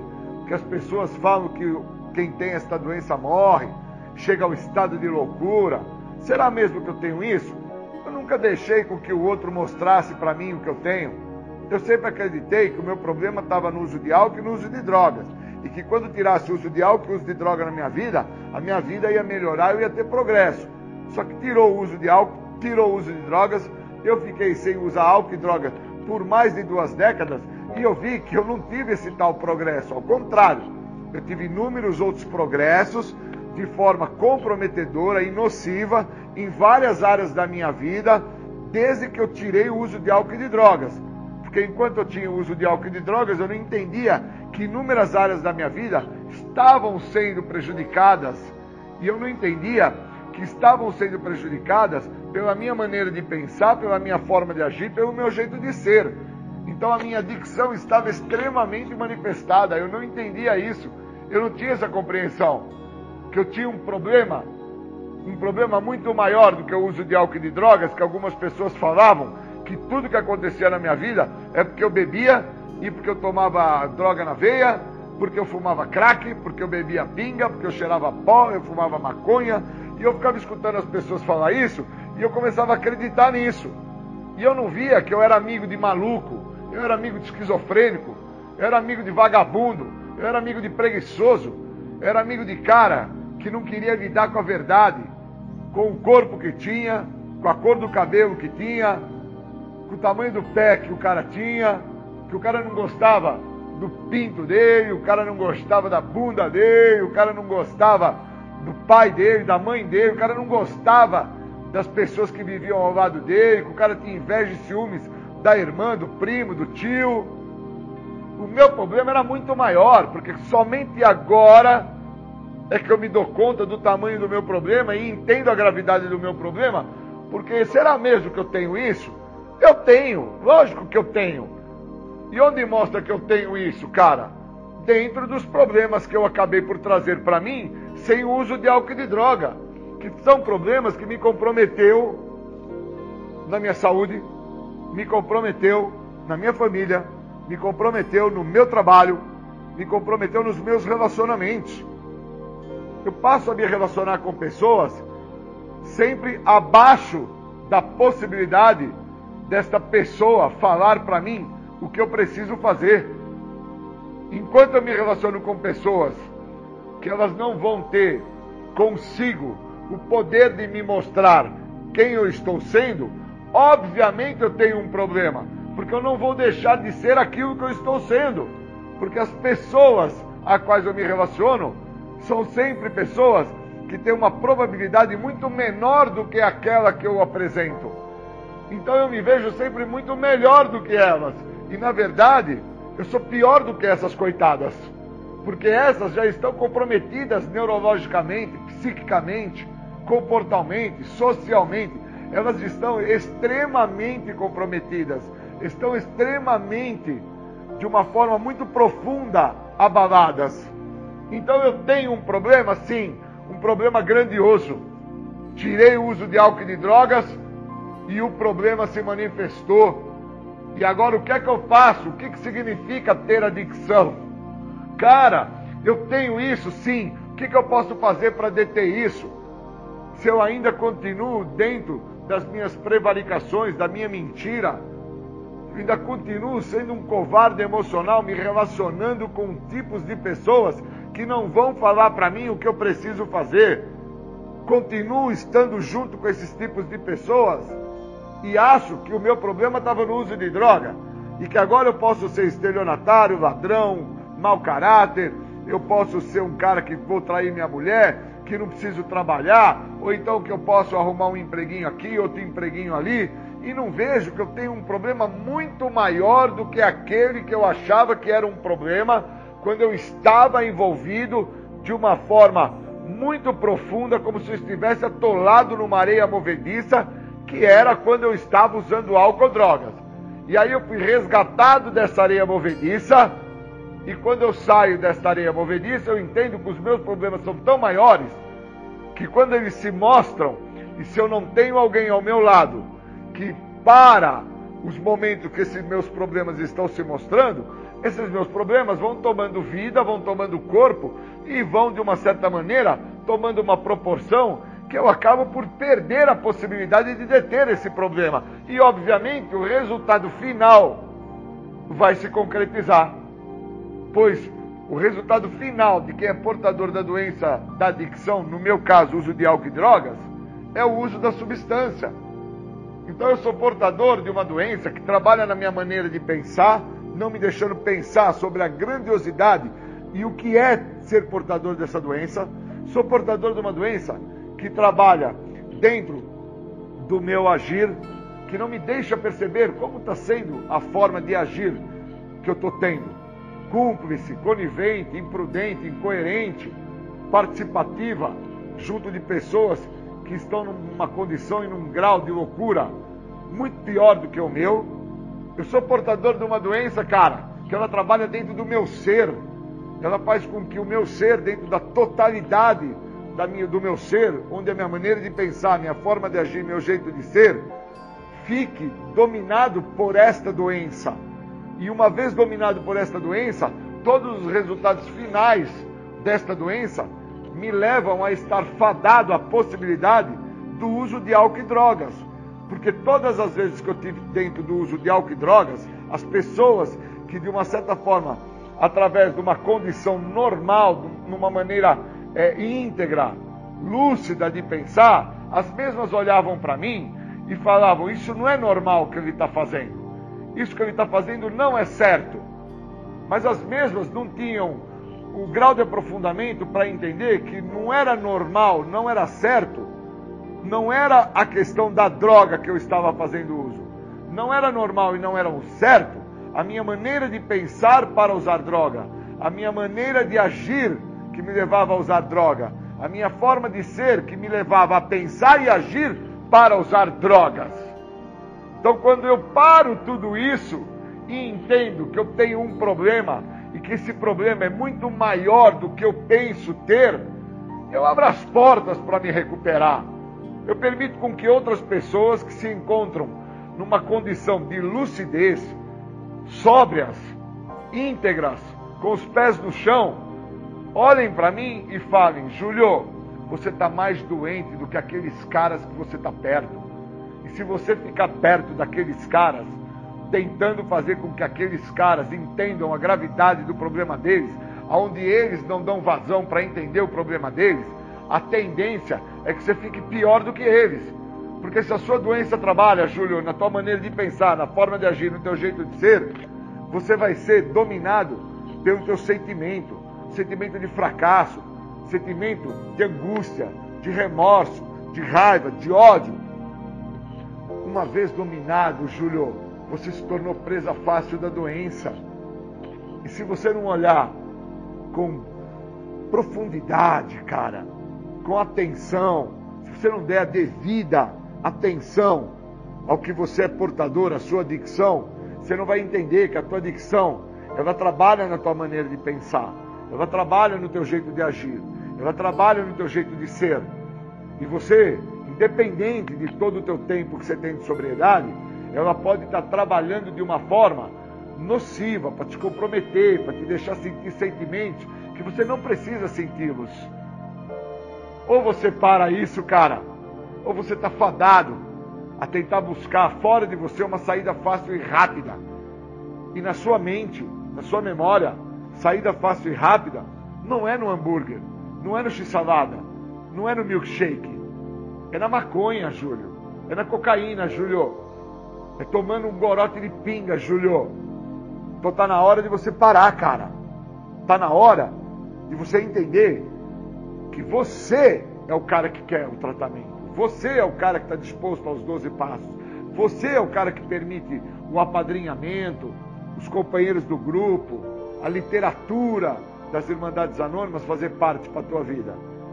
Então está explicado que você só deixa de ser o drogado, você só se modifica em relação a não querer ser ainda o drogado e agir como o drogado, quando você entende quem é o drogado. Que o drogado não é aquele cara que está fazendo uso da substância psicoativa. Aquele cara que está fazendo uso da substância psicoativa ele está num grau de comprometimento, resultado final da doença. Você não é esse cara que está no estágio final, no grau de comprometimento.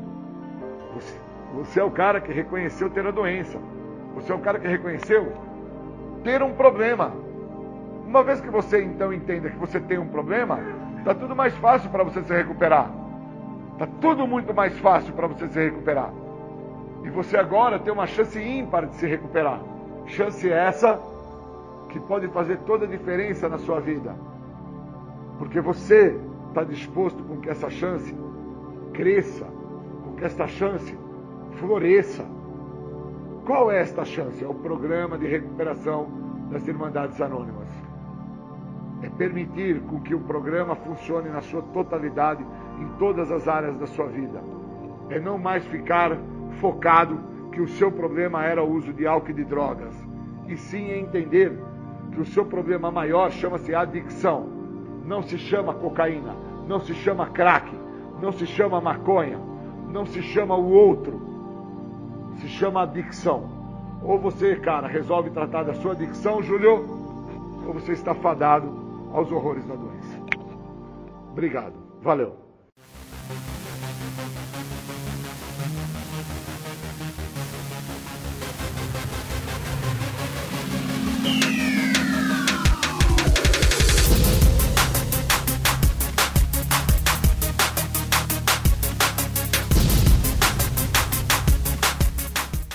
Você ouviu o programa Independência Voz da Recuperação.